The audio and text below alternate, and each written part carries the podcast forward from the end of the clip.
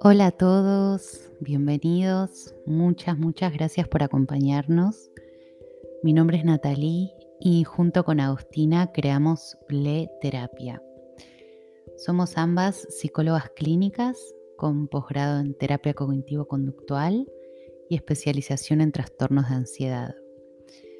Bueno, hoy vamos a hablar un poco acerca del amor propio aquello tan deseado y, muchas veces tan utilizado de, una forma superficial, en donde el relato es, tenés que quererte a vos mismo.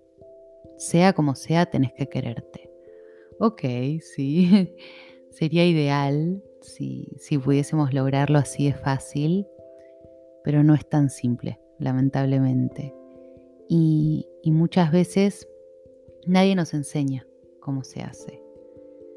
El amor propio está compuesto por un montón de factores que vamos a ir conversando el día de hoy.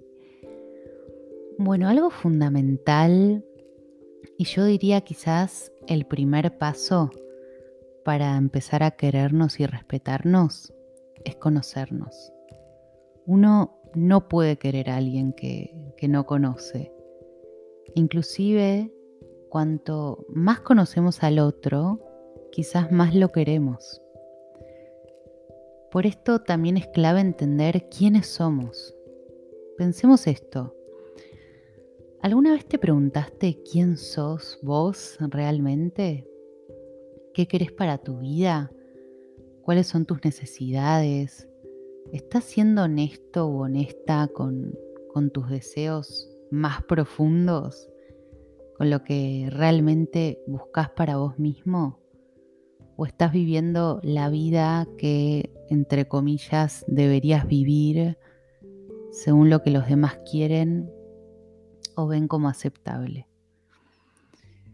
Y conocernos implica también conocer nuestras debilidades, más allá de nuestras fortalezas. Y acá aparece la aceptación, ¿no? Tan importante y, necesaria para el amor propio. Si buscamos constantemente modificar nuestras debilidades o si nos enojamos con ellas, eh, nos enojamos con, con cómo somos, estamos haciendo el camino inverso del amor propio. Nos estamos alejando de nosotros desde la autocrítica y no desde la aceptación. Y sin duda que, podemos intentar mejorar algunas cosas que no nos gustan de nosotros.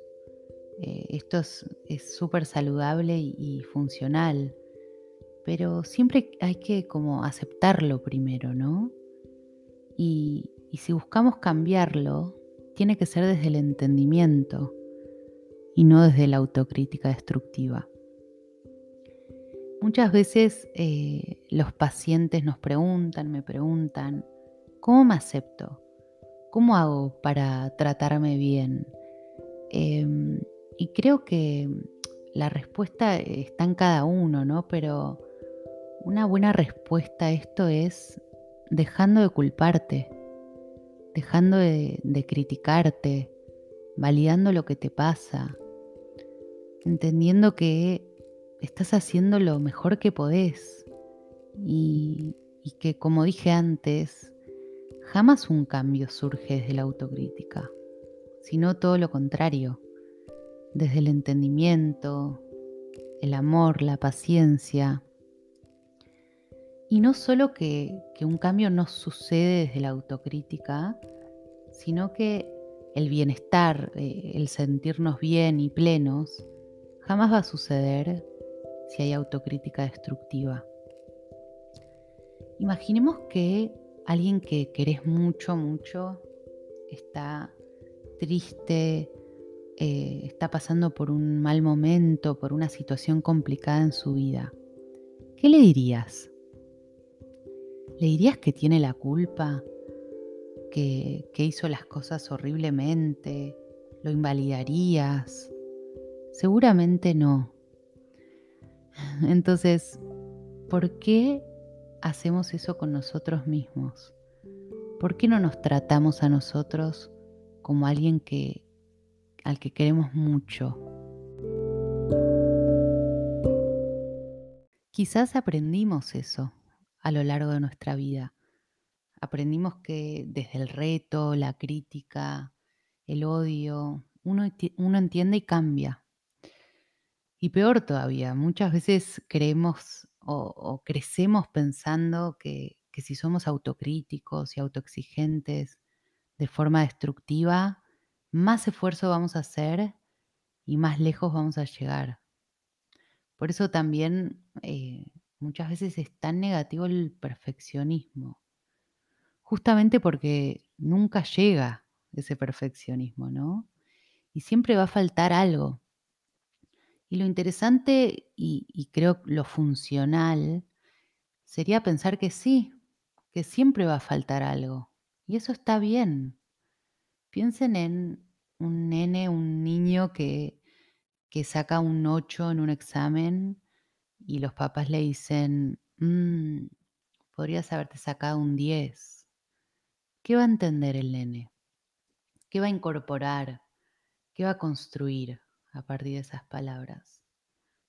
Seguramente que, lo que él puede o, o, pudo en ese momento está mal y que si lo, si lo que hace no es perfecto, no es suficiente pero estaría bueno que, podamos tomarnos un segundo para reflexionar en esto, ¿no? ¿Tiene sentido esto?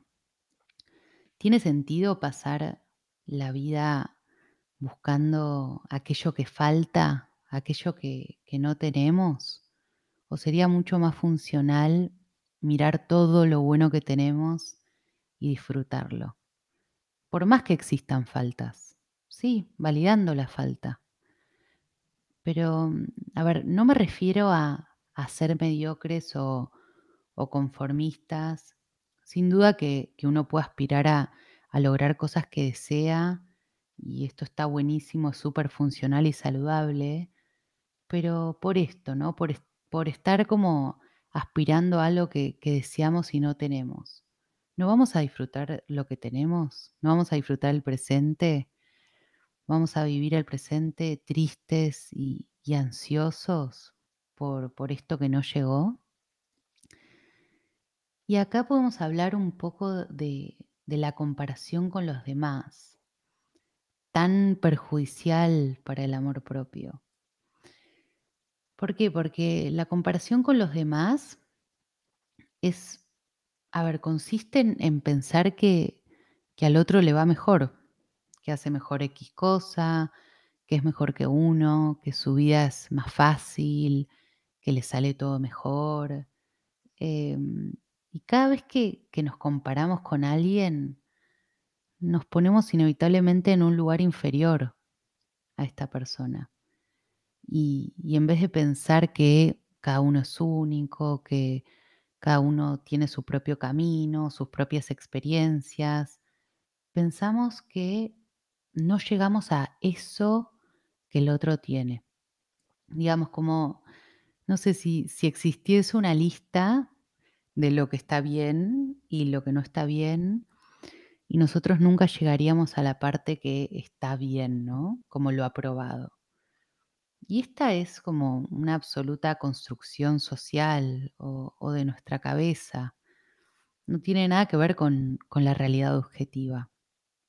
Lo único que, que le da como la connotación de mejor o peor es nuestra propia cabeza.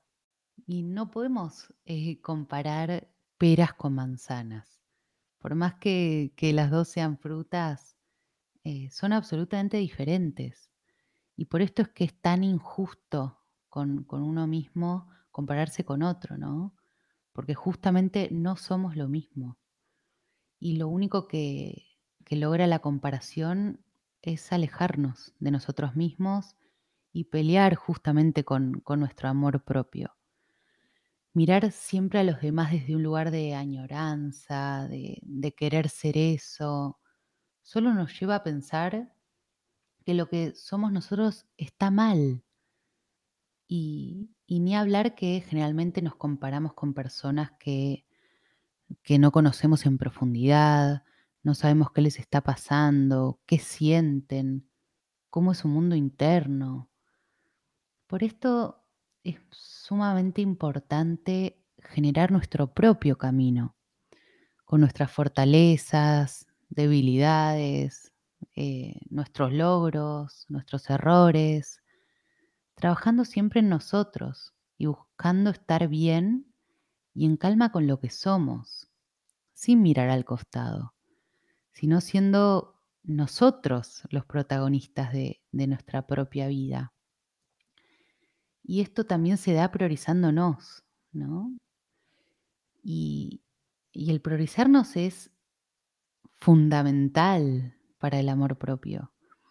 Ponernos en primer lugar, eh, escuchar lo que nos pasa, eh, estar atentos a lo que nos pasa.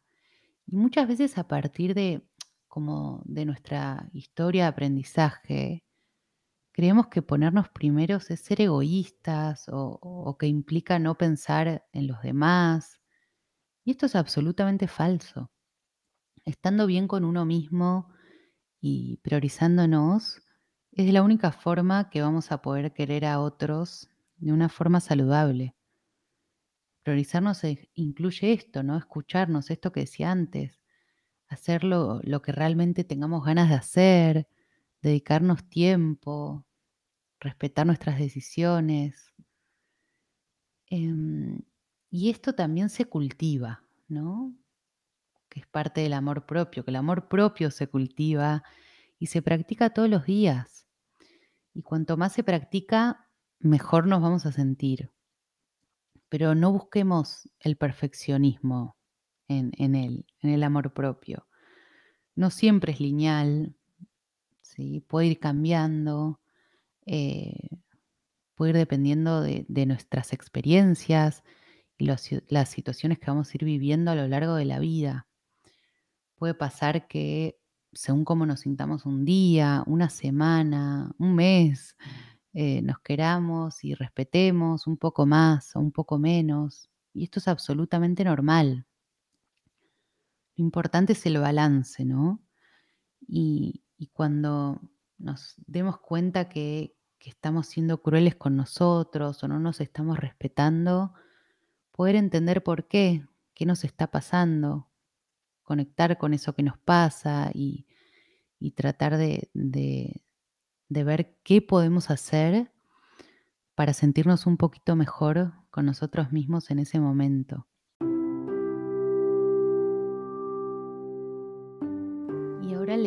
Les, voy a dejar una serie de preguntas para, para que puedan reflexionar. La primera es, ¿te estás ocupando de, tu salud física? No hablo del peso ni, ni de tener un cuerpo hegemónico, sino si estás comiendo saludable, cosas que te dan bien, que te nutran, que te gusten, si estás tomando agua, si estás realizando un poco de ejercicio, ya sea una caminata al aire libre, una clase de yoga, siempre desde el cuidado y nunca desde la restricción. La segunda es si le colocas límites saludables a las personas que te rodean. ¿Sabes decir que no? ¿Sos asertivo? ¿Decís lo que te gusta o lo que no te gusta? La tercera es cómo es tu diálogo interno. ¿Es amable, es paciente o es crítico y negativo? La cuarta eh, si más allá de las obligaciones que tenés, realizas actividades de placer, actividades que disfrutes, que no necesariamente sean productivas, eh, como estar tirado en la cama, ver una serie, salir a caminar, cocinar algo rico, juntarte con amigos. Y la última e importantísima ¿Te ocupas de tu salud mental? ¿Le das la importancia que merece? ¿La priorizás? Me gustaría que puedan escribir estas preguntas eh, o reflexionar en su cabeza si quieren también, pero siempre es más útil y más práctico poder escribir eh, y que las puedan responder y ver qué cambio positivo pueden generar en alguna de estas áreas, aunque sea un cambio muy, muy chiquito. Todo acto de, de amor propio, por más chiquito que sea, nos hace bien y es necesario. Bueno, muchas, muchas gracias por acompañarnos y nos vemos en el próximo podcast.